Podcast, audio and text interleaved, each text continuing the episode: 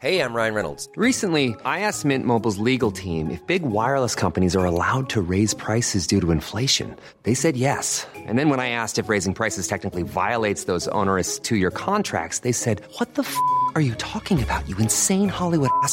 So to recap, we're cutting the price of Mint Unlimited from $30 a month to just $15 a month. Give it a try at mintmobile.com slash switch. $45 up front for three months plus taxes and fees. Promo rate for new customers for limited time. Unlimited more than 40 gigabytes per month. Slows. Full terms at mintmobile.com. Heraldo Radio. El dedo en la llaga. Había una vez un nadie creía. Un país de historias inexplicables. Una nación con personajes asombrosos. Santo Tomás tenía razón. Hay que ver para creer. El México increíble, las verdades que duelen, la voz de los que callan, el dedo en la llaga. Infórmate, diviértete, enójate y vuelve a empezar. El Heraldo Radio presenta El Dedo en la Llaga con Adriana Delgado. Sometimes it gets difficult when everything's the same. Toss and turn, push and pull. You don't know who to blame. But there is always something to hold on to in your life. Just keep that head up, don't you worry. It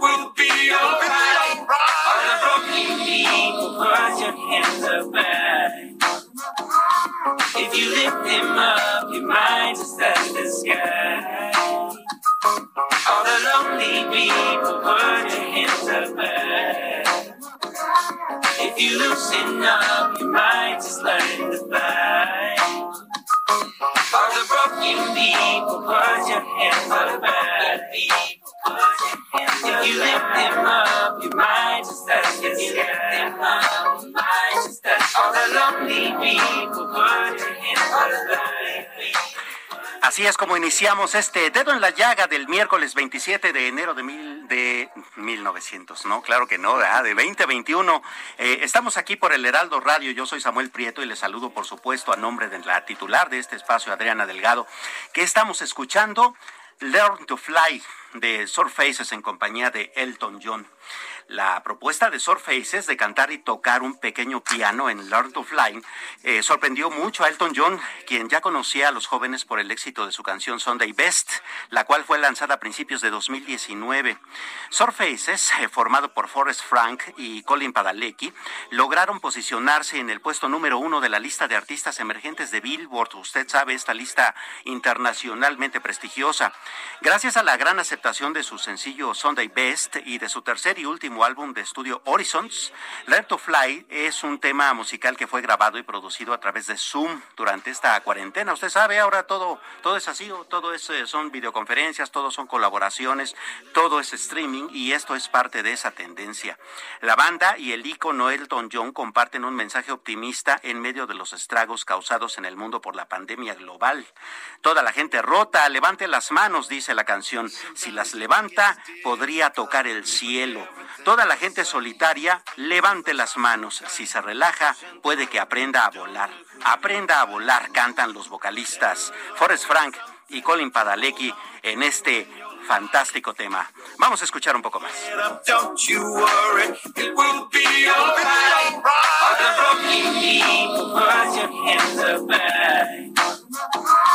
If you lift him up, the sky.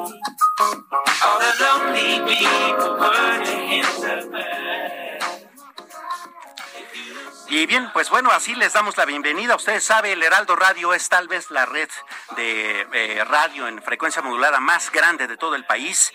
Y a través de estos micrófonos le damos la bienvenida también a nuestra compañera eh, Denise, Denise Cuadra, quien ya nos tiene la información del día. Buenas tardes, Denise.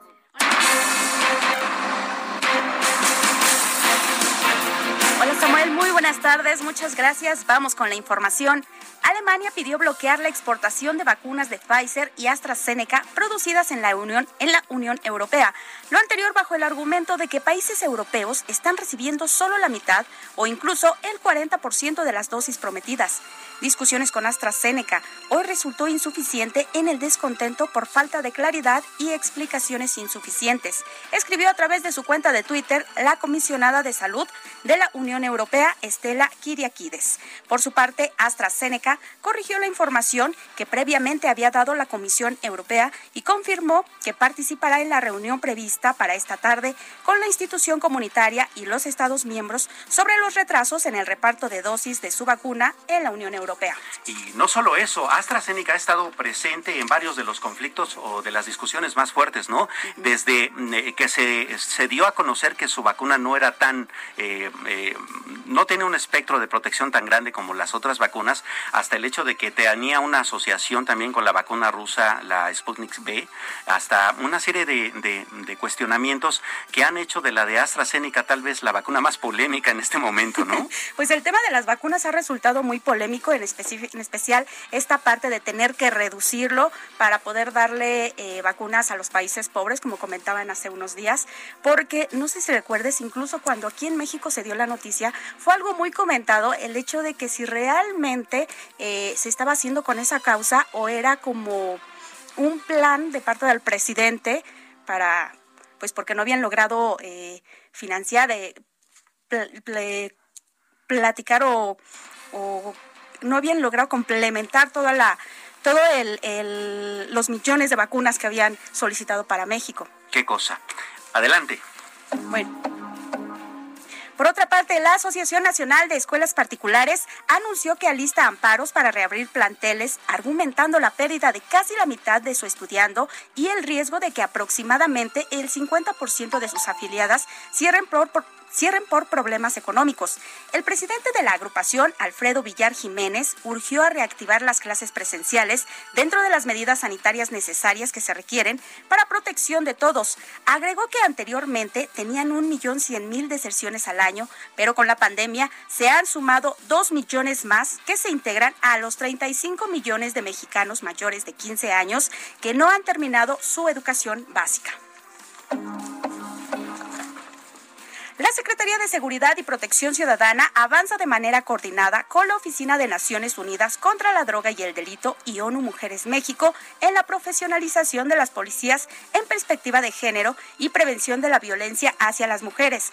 Así lo aseguró Rosa Isela Rodríguez, titular de la dependencia, al participar en el lanzamiento de alto nivel del manual para la aplicación de la Ley de Servicios Policiales Sensibles al Género, organizado por ONU Mujeres, con apoyo de la UNOD y la Asociación Internacional de Mujeres Policías, en el que estuvieron presentes 160 representantes de países del mundo.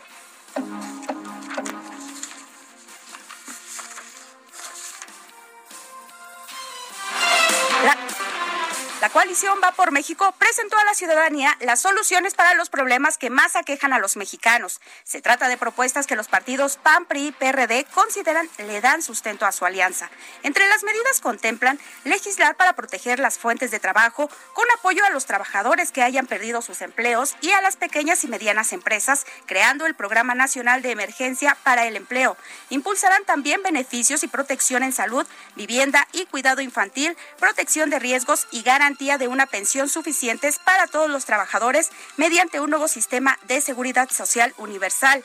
Para atacar la corrupción, Dicen, trabajarán por una fiscalía que sirva y proteja los intereses de los mexicanos, autónoma y despolitizada. Buscarán además una reforma necesaria para prohibir el uso de dinero en efectivo en los tres niveles de gobierno un asunto complicado, ¿no? Porque al final del día todas las propuestas, como nos las estás describiendo muy claramente, pues ya están en, ya están en la mesa, ¿no? Vamos, la, la, fiscalía ya es autónoma, ya hay un programa, se supone, para el asunto del empleo. Entonces, ¿cuál es la diferencia? Eso es lo que tal vez necesitamos que nos digan más puntualmente, ¿verdad? O quizá el procedimiento de cómo se va a llevar a cabo, que es lo que siempre les hace falta aclarar a todos estos políticos con sus propuestas. Claro. Hoy arranca labores el Centro I para la Sociedad del Futuro, un laboratorio de investigación enfocado en comprender la transformación económica y social del ecosistema digital. María Elena Estavillo, directora general del Centro I y excomisionada del Instituto Federal de Telecomunicaciones, nos habla al respecto y nos indica que el objetivo del proyecto es generar información, análisis, estudios y estimular el debate para proponer soluciones acercándose a los tomadores de decisiones. Vamos a escucharla generar análisis, estudios y con eso estimular el debate público. Vamos a estarnos acercando a los tomadores de decisiones, eh, además de hacer nuestra investigación, de generar datos sólidos con enfoque científico, vamos a estar impulsando un diálogo con quienes toman las decisiones y abriéndolo a la sociedad para que para que podamos contribuir en esta discusión y sobre todo con esta idea de que no podemos dejar que el futuro nos suceda. También eh, damos la bienvenida a quien quiera sumarse al trabajo de manera voluntaria, eh, aportando eh, sus puntos de vista, su experiencia, su trabajo para sumarse a los proyectos y también eh, quienes estén interesados en ayudarnos a sostener financieramente el centro. Eh, nuestro objetivo es ser totalmente autosostenibles con aportaciones individuales eh, de organizaciones públicas, privadas y también pues mantener este equilibrio en nuestros en nuestro financiamiento que le asegure a la sociedad que mantendremos siempre un enfoque ético, equilibrado y objetivo. Gracias, Samuel. Hasta aquí la información. Eh, bueno, quisiera comentar contigo algo que eh, me parece bastante importante y tú que eres mujer, Denis, seguramente estás muy de cerca de un asunto, eh, pues, bueno, no, no, sé si encabeces un hogar, ¿no? Pero seguramente conoces a más de una persona, tal vez en tu propia casa, que lo haga, ¿no? Y es que el Censo de Población y Vivienda que publicó justamente ayer el Instituto Nacional de Geografía dice que el 32.6% de los hogares mexicanos están encabezados por mujeres, fíjate.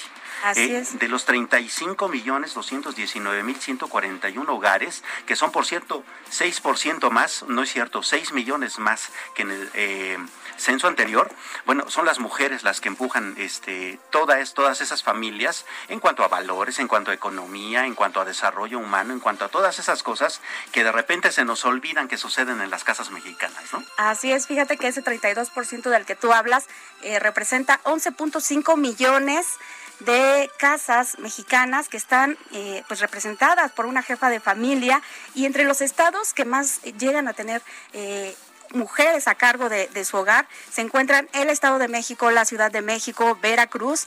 Y como tú bien dices, pues muchas veces se nos olvida que cada vez son mujeres las que toman las riendas de la familia para sacar adelante a sus hijos. Así que necesitamos también más mujeres en los puestos de decisión pública. Este Así es. ¿Verdad? Bien, eh, pues vamos adelante con el programa. Antes permítame recordarle que el Twitter de Adriana Delgado, titular de este espacio, es Adri Delgado Ruiz. Ahí le puede usted eh, eh, postear, le puede hacer cuestionamientos, preguntas y ella siempre le contesta. También a través del WhatsApp, a través de dos números, el 5525 443334 y el 5525 022104. Ahí Está, e, esa es la vía de comunicación de Adriana Delgado con toda la audiencia de El Dedo en la Llaga. Y bueno, vamos a avanzar con un tema que se ha vuelto polémico en el mundo, no solamente en los Estados Unidos, porque al final del día tiene bastante que ver con eh, cómo están sucediendo las cosas en la política estadounidense que siempre impacta a todo el planeta, pasando por nuestra frontera incluso, y es el juicio contra el expresidente, hoy expresidente Donald Trump. Para esto tenemos en la línea a don Pepe Carreño, especialista internacional del Heraldo de México en esta materia. Don Pepe, es un honor saludarle. El dedo en la llaga por el mundo con José Carreño.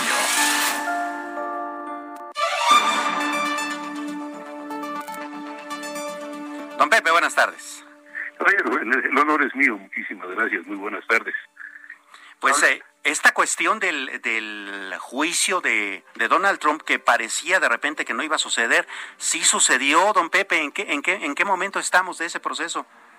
Eh, estamos y no estamos. Eh, esto es, ayer el, el, Senado de los Estados Unidos, que es el cuerpo, en este caso el, tribunal eh, determinado por la constitución de ese país, votó 55 a 45 por una moción en la que se señalaba que el juicio eh, del, que, en que el juicio contra Donald Trump es constitucional. La moción decía que era un juicio anticonstitucional.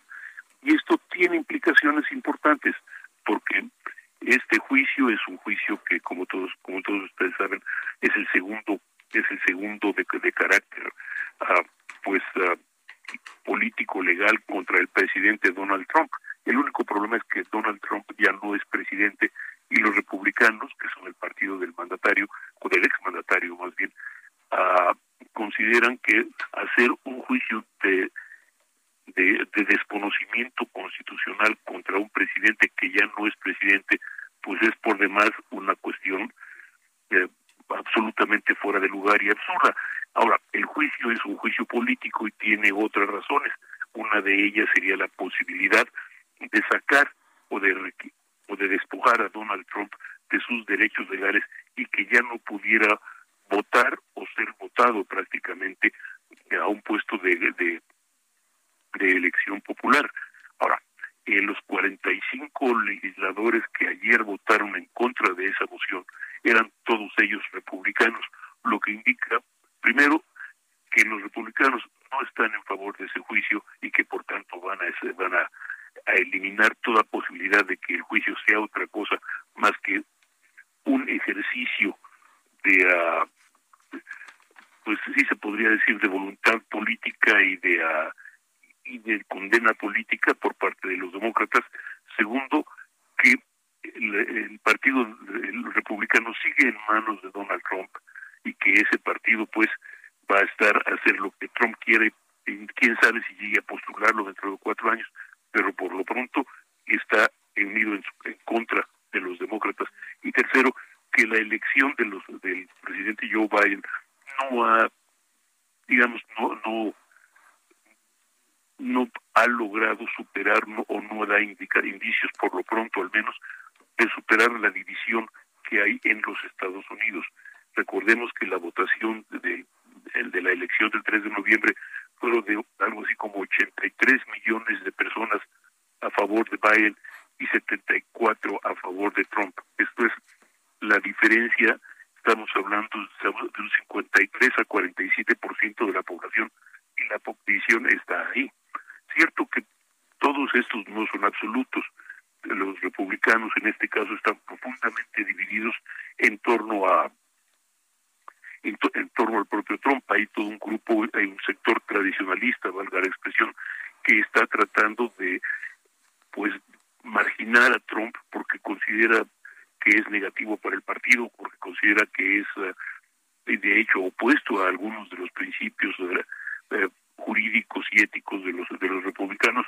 Pero por otro lado está toda la gente que considera que Trump es en alguna medida representativo de sus valores o representativo de lo que ellos quisieran ver en el Partido Republicano y en el país.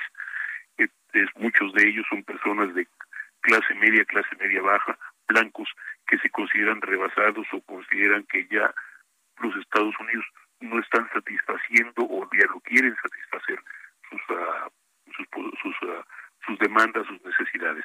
Entonces tenemos una lucha legal brutal. Por un lado, el juicio va a iniciarse el día 8 de febrero formalmente. Los demócratas, va a haber un grupo de demócratas que van a presentar la acusación a nombre de la Cámara de Diputados, que hace la vez de Fiscalía.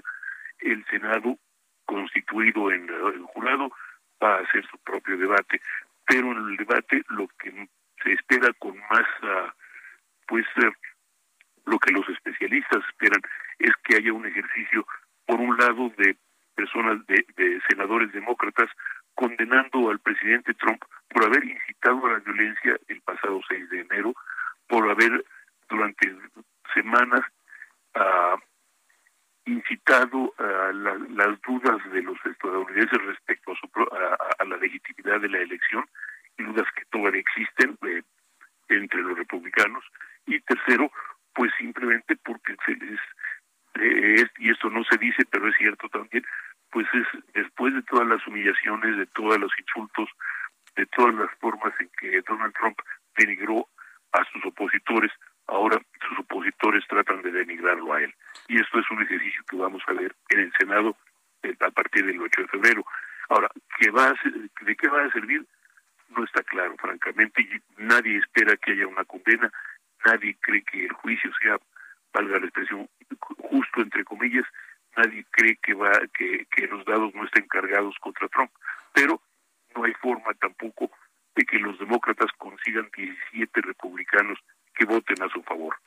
Claro, y hablando de eso, don, Pepe, ¿sería también un, problema para otras eh, búsquedas políticas del presidente Biden, por ejemplo, el asunto de que se pueda tal vez este, ensombrecer la legislación de la reforma migratoria?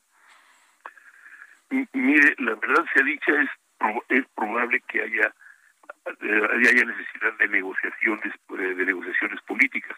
Esto implicaría, entre otras cosas, que Biden tiene enfrentaría dos alternativas, una, una alternativa, o bien eh, modificar y bajarle el tono a la reforma migratoria para constituirla en, una cuestión absolutamente legal, o hacer la reforma migratoria en base a una orden ejecutiva, es un, en base a decreto presidencial, lo que expone a los expondría a los migrantes a que en el curso de cuatro años pues pudieran ser este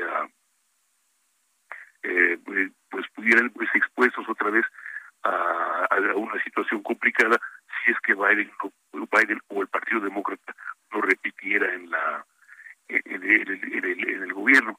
Peor aún en la, si el, si si, si, Biden, si si los republicanos hicieran uso del poder judicial para tratar de detener la orden la, la orden de Biden Vaya que viene. o la reforma de Biden. Vaya que viene un panorama complicado para los Estados Unidos, don Pepe. Le agradezco muchísimo su análisis y su comentario, que como siempre nos clarifica bastante bien el, el asunto. Ojalá y sí le agradezco mucho. Y que tenga muy buena tarde, don Pepe. Gracias. Muy bien, pues vámonos a la tecnología. Hablemos de tecnología con Claudia Juárez. Claudia Naikari Flores de, no es cierto, ¿cuáles Flores? Juárez, ¿cómo estás, querida Claudia? Qué gusto saludarte. Juárez, qué gusto, querido Samuel, saludarte, amigos del dedo en la llaga. Pues para comentarte, eh, pues de acuerdo con el Banco Interamericano de Desarrollo, pues claramente hay un déficit de trabajo de hasta 500 mil puestos de trabajo que actualmente no pueden ser cubiertos en las áreas de tecnología y desarrollo. Entonces aquí claramente hay que estar más preparados para hacer frente a las nuevas tecnologías, por eso es fundamental prepararse con nuevas habilidades. Y es que Samuel te cuenta también que, por ejemplo, el Foro Económico Mundial estima que los próximos cinco años podrían automatizarse hasta 85 millones de puestos de trabajo. Entonces, como ves, pues estamos frente a un panorama claramente eh, pues retador en el que cada día tenemos que prepararnos. También se estima que solo uno de cada cinco empleados en América Latina puede hacer trabajo de escritorio. Esto es porque se tienen que estar preparando frente a las nuevas tecnologías y es que cada vez más la economía digital requiere de nuevas habilidades para los cambios en los puestos de trabajo. Y también la propia OCDE ya estimó que eh, más o menos un 14% de los empleos existentes podría desaparecer en los próximos 15 o 20 años. Esto como producto de la automatización, aunque pues lamentablemente el porcentaje en México se prevé que sería un poco más alto. Oye, y no solamente se trata de puestos de trabajo que tengan que ver con labores repetitivas como una cadena de producción o una fábrica, ¿no? En China, por ejemplo, hay conductores de televisión que son hologramas, ¿no? Eso, eh, eh, eh, ¿cuáles serían, digamos, según tu, tu expertise, las, esas habilidades específicas que habría que adquirir, este, querida Claudia? Pues el manejo de las tecnologías, o sea, desde lo más básico, digo, Internet, a simple vista es muy sencillo, pero hay que adquirir habilidades digitales. Tú comentas eh, eso de los conductores de televisión. Hoy en día eh, yo acudí a una recepción en un centro de trabajo en, en Guadalajara y ya no estaba la recepcionista. La recepcionista ya era una camarita que te, que te recibía, te saluda y te indica que esperes a que pasen por ti. Entonces, como ves, eh, trabajos no tan especializados ya requieren de estar como un paso más allá. Las empresas podrían estar prescindiendo de muchos empleos, de muchos empleados, entonces aquí habría que estar pues cada vez actualizándose más. El futuro o inmediato es la inteligencia artificial, el big data el Internet de las cosas. Entonces, cada vez hay que estar más preparados para estar hacer frente a este panorama cada vez más digital. Pues entonces tenemos que luchar bastante por no quedar obsoletos, querida Claudia. Me da mucho gusto saludarte. Muchas gracias. Al contrario, un gusto, Samuel. Buenas tardes. Buenas tardes. Eh, pues bueno, así están las cosas en el mundo, ¿no? Eh, un juicio político eh, en una potencia, el asunto de que no sabemos hacia dónde va a girar la política internacional y entonces cómo van a quedar los bloques económicos, la tecnología que nos está cada vez alcanzando y rebasando, la, la globalización ahora tiene una forma distinta. Así es de que, bueno, tenemos un mundo totalmente distinto por delante y ese es hacia donde vamos. Una pausa por lo pronto y regresamos en pocos minutos.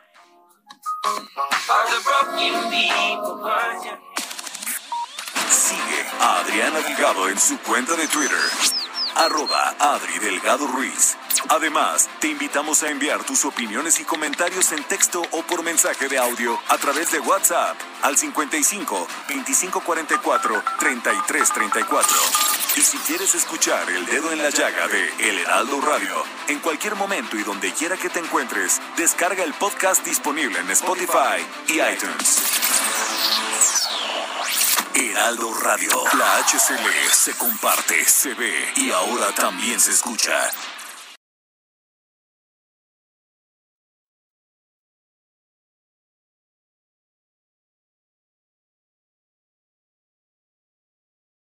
Heraldo Radio. La HCL se comparte, se ve y ahora también se escucha.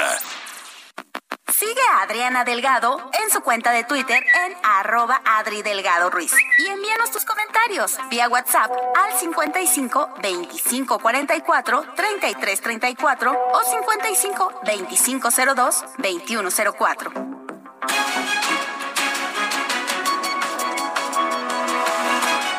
Estamos de regreso aquí en el dedo en la llaga de Adriana Delgado. Recuerde usted que su Twitter es Adri Delgado Ruiz. Ahí comuníquese con ella. Ella está pendiente de todas las comunicaciones de la audiencia para eh, fortalecer y abundar en la comunicación con todos, eh, nosotros. Qué cosa este asunto del COVID-19, ¿no? Llevamos un año y medio ya eh, discutiendo sobre este asunto y hay un datito que llama bastante la atención. Eh, para empezar, bueno, hay que decir que las cifras oficiales que recibimos en la conferencia vespertina nocturna, este, todos los días no son datos precisos y el gobierno lo ha dejado muy claro. ¿no? Eh, es una cuestión muestral, ¿no? Es de lo que ellos se van enterando del acumulado que van dando los diferentes sistemas de salud en los estados pero no estamos hablando de cifras, eh, digamos que eh, em, tengan una eh, fotografía completa de cómo está el asunto. y el datito bastante interesante es que, bueno, usted sabe, acaba de publicarse el Censo de Población y Vivienda, y fíjese usted que hay un dato muy revelador. Entre enero y agosto de 2020, usted sabe, el censo se hizo la parte eh, muestral, la parte estadística, pues, en, de las eh, encuestas a las casas, eh, se hizo justamente en ese año. Y resulta que entre enero y agosto hay 33.641 muertes más por COVID que las que nosotros teníamos registradas en este, en este conteo. Entonces, bueno, la cosa está bastante complicada en términos de COVID y una de las muchas cosas por las que nosotros todavía podemos tener algo de esperanza es porque hay avances, eh, avances significativos en esta materia, particularmente en lo que tiene que ver con su tratamiento. Y ese es justamente eh, eh, el tema de una entrevista que Adriana Delgado le hizo al doctor Adolfo García Sastre, que él es biólogo, investigador, catedrático en microbiología, y es un contenido que le invito a que escuche muy puntualmente porque nos arroja datos muy esperanzadores y muy precisos.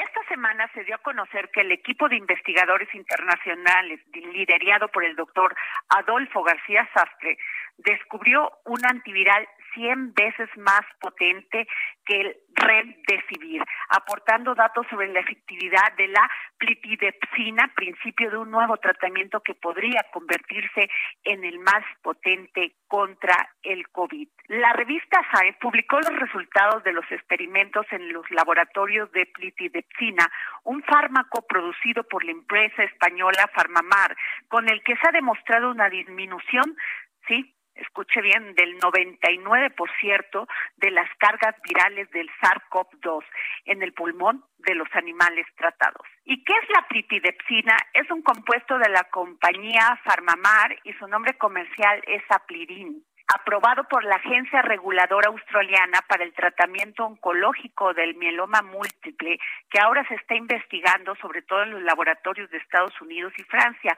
contra el SARS-CoV-2, el coronavirus que causa el COVID-19.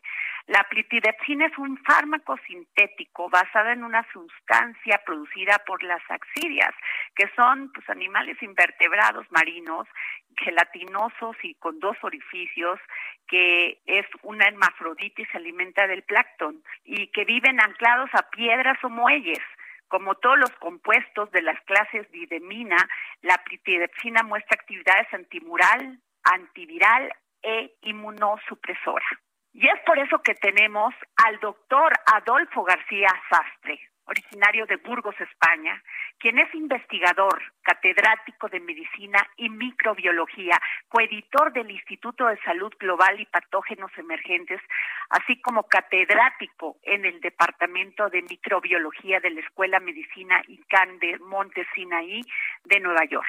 Doctor, qué gusto, gracias por tomarnos la llamada para el dedo en la llaga. Bueno, buenas tardes y muchas gracias a ustedes por, por ah, estar aquí hablando conmigo y, y, aclarar cualquier duda que pueda existir.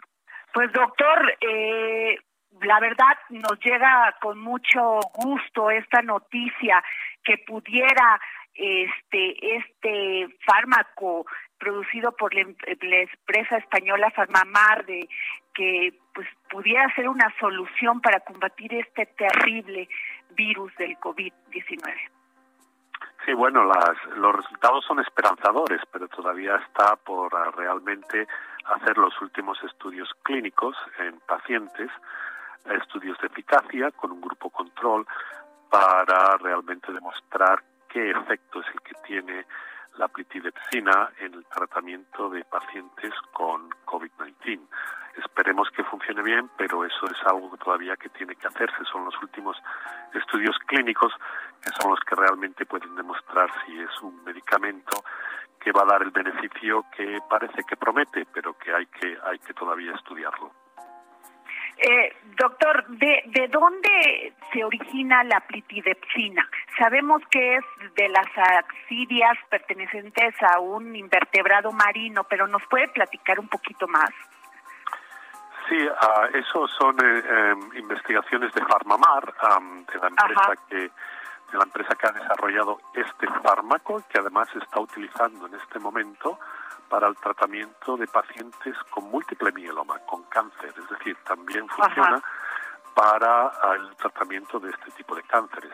Y Farmamar, como su nombre indica, farma de farmacéutica, mar de mar, es una empresa que se dedica a investigar compuestos que son extraídos de animales marinos como posibilidad de que dan den impacto en salud humana. Y eso quizá no es tan extraño.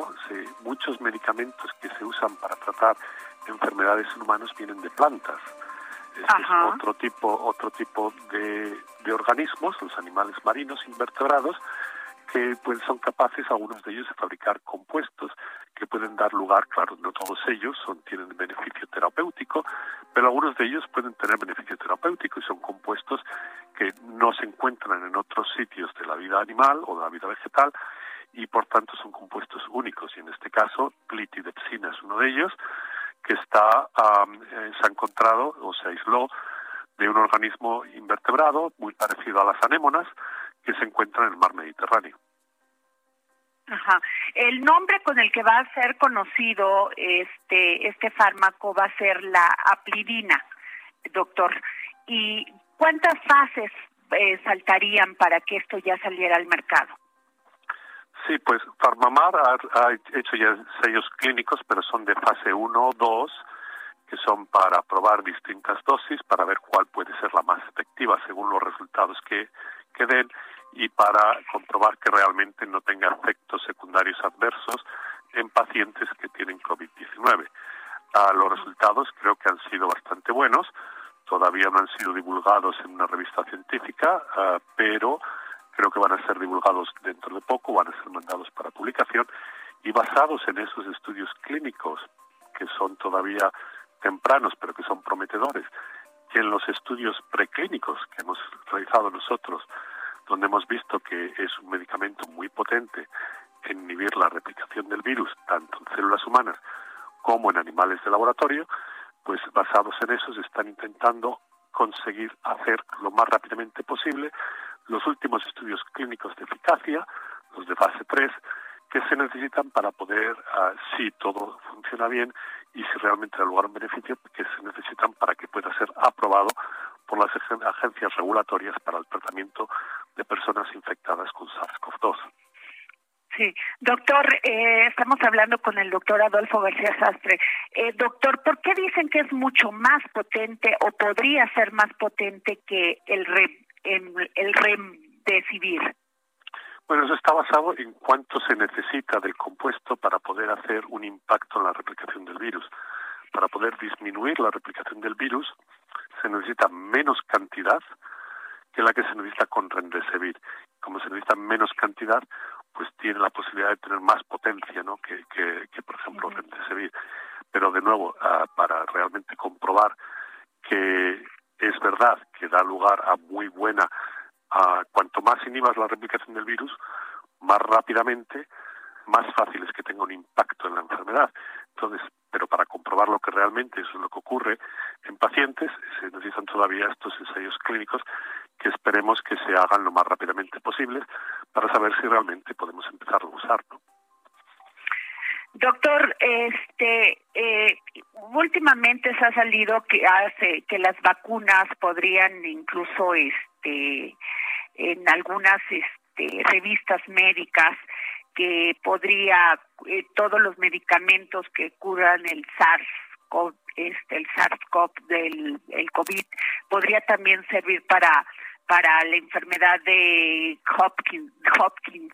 ¿Usted qué piensa el linfoma de Hopkins? La, vacuna quizá no es es eh, es una una infección por SARS-CoV-2 que ha dado lugar a la desaparición del linfoma o es la vacuna. Sí, uh, no, es, sí, siga, siga, siga. Sí, perdón, están hablando que podrían todos estos medicamentos que se pudieran descubrir que en algunos casos este el el, el esta, este medicamento el redefimir podría curar el tema de el linfoma de Hodgkin porque un un paciente vio este recibió esto y pues su recuperación fue más mm. rápida. Sí, pero puede ser, sí, puede ser incluso causado por la propia infección, no tanto por el ah, tratamiento como la infección con el virus. Y la razón es porque puede ser eso, es porque se sabe que muchos virus tienen propiedades antitumorales si, se, si infectan tumores, ah, porque dan lugar a una respuesta inflamatoria muy grande que no solo es una respuesta que responde contra el virus en sí, pero que también puede responder contra un tumor, ¿no? Entonces, el, uno de los problemas que tiene en, usar virus como agentes antitumorales es que necesitas usar virus que no sean peligrosos tampoco, ¿no? Entonces, quizá SARS-CoV-2 tenga también alguna propiedad antitumoral, pero claro, si es eh, también tiene propiedades patógenas muy muy fuertes, ¿no? Entonces no se podría usar para el tratamiento de tumores pero es posible que se puedan usar otros virus que no den lugar a enfermedad para el tratamiento de tumores. Y de hecho, hay un virus ya atenuado eh, basado en herpes, el virus herpes, que se ha probado para el tratamiento de, melanoma, por ejemplo. Entonces, no es tan descabellado el pensar que un virus pueda ser reusado si es que se le quitan la capacidad de inducir enfermedad para el posible tratamiento de tumores.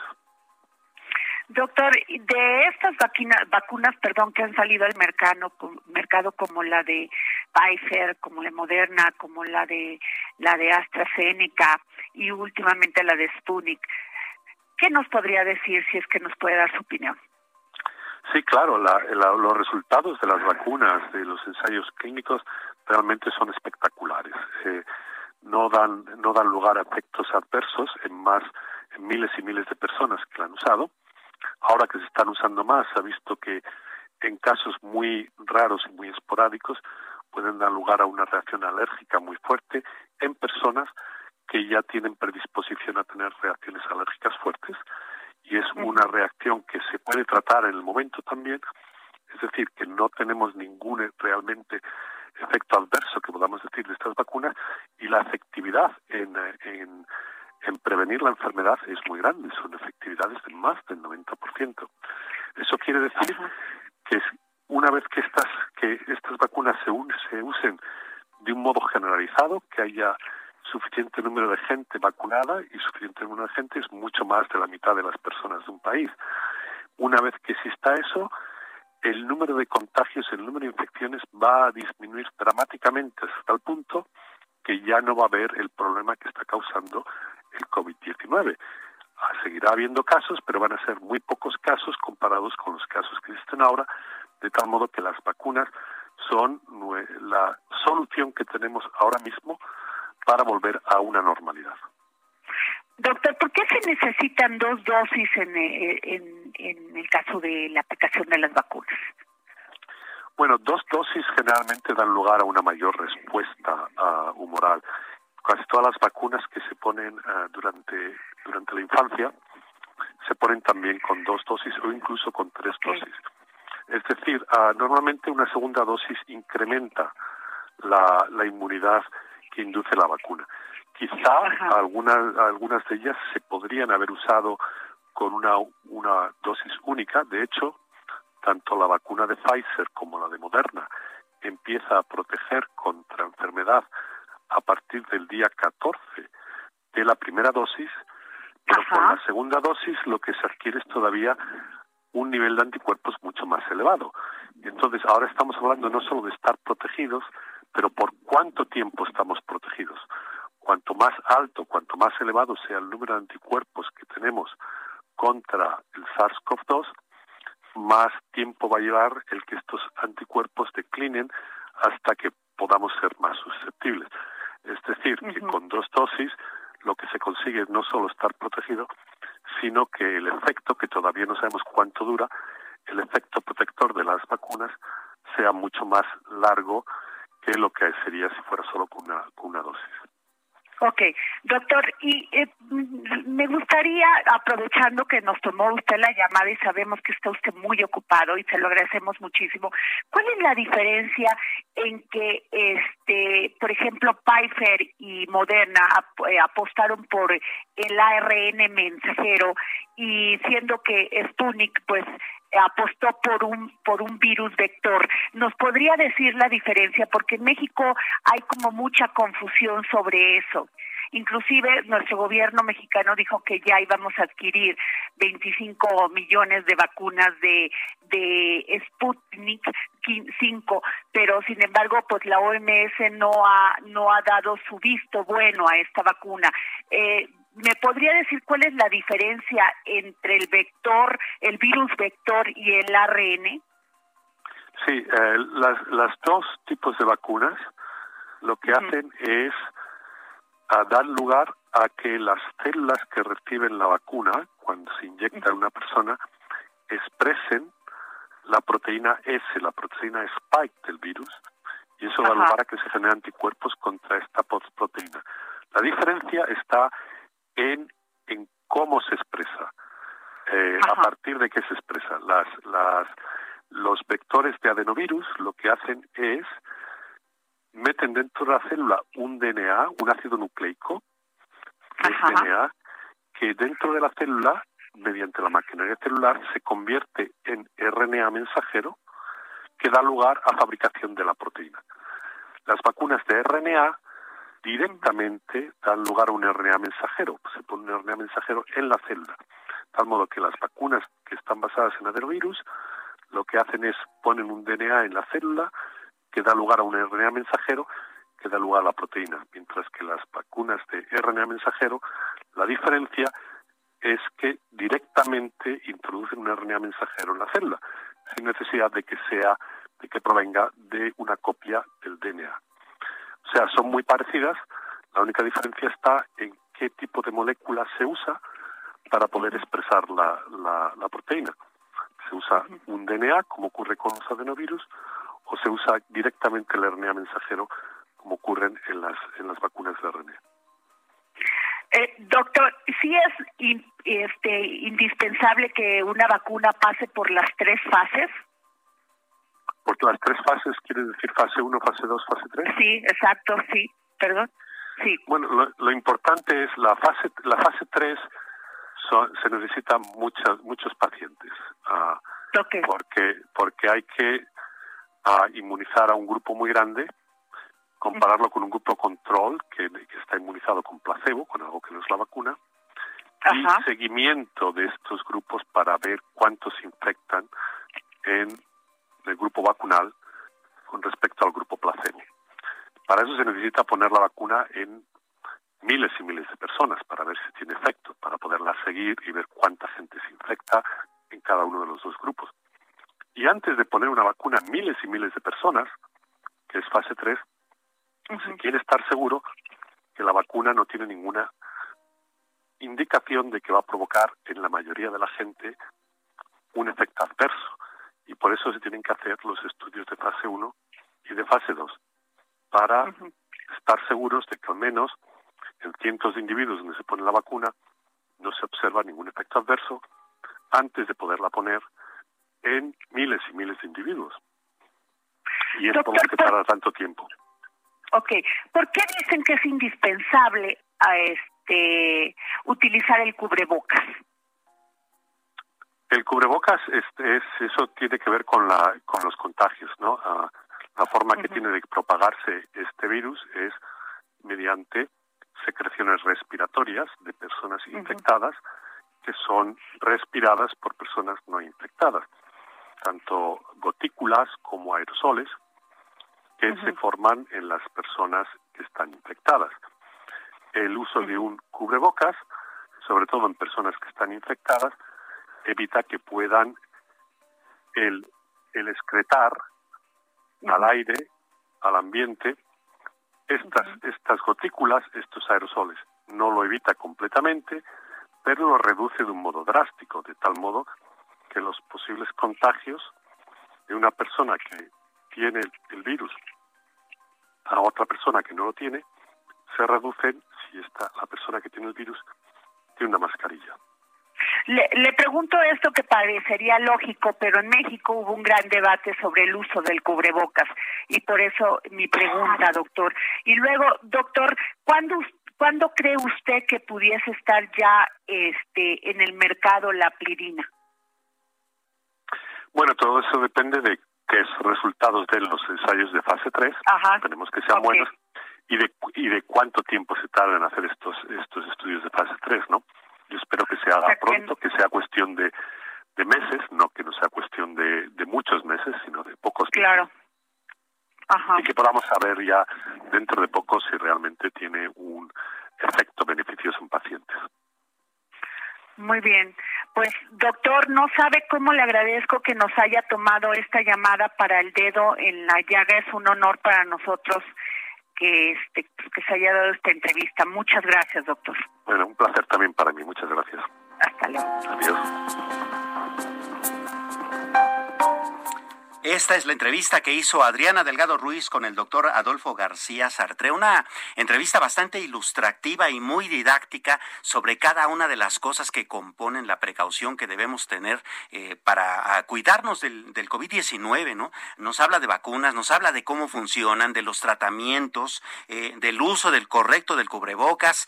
Eh, yo le invito a usted, sinceramente, a que escuche de nuevo esta entrevista. Va a estar en pocos minutos a través de Spotify, usted sabe, con la clave el dedo en la llaga. Dentro de pocos minutos también va a poder usted eh, tener el link en el justamente en la dirección de Twitter de Adriana Delgado, que es Adri Delgado Ruiz. Le invito a que la escuche, la escuche puntualmente porque contiene datos verdaderamente interesantes. Y bueno, con esto terminamos de poner el dedo en la llaga esta tarde. Muchas gracias por escucharnos. A continuación, eh, va usted a escuchar el referente informativo, por supuesto, con eh, Javier Solórzano aquí en el, en el, en el Heraldo Radio. Usted sabe, es una la red nacional más importante en frecuencia modulada en todo el país. Así es de que, bueno, eh, mientras, eh, mientras eh, Javier llega y nos acomodamos aquí en la cabina, pues vamos un poco a escuchar algo más de la música.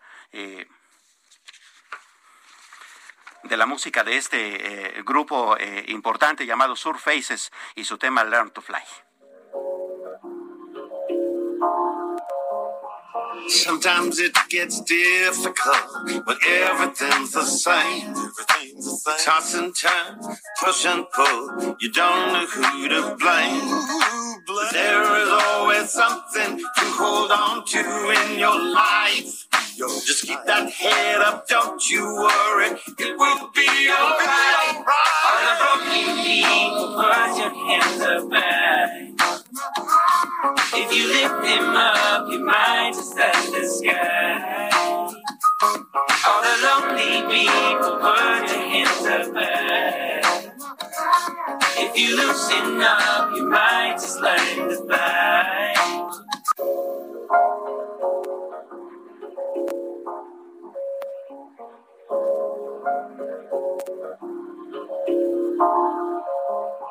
Sometimes it gets difficult when everything's the same. Everything's the same. Toss and turn, push and pull. You don't know who to blame. But there is always something to hold on to in your life. Just keep that head up, don't you worry. It will be alright. All the broken people, put your hands up high. If you lift him up, you might just touch the sky. All the lonely people. El Heraldo Radio presentó El Dedo en la Llaga con Adriana Delgado. Heraldo Radio.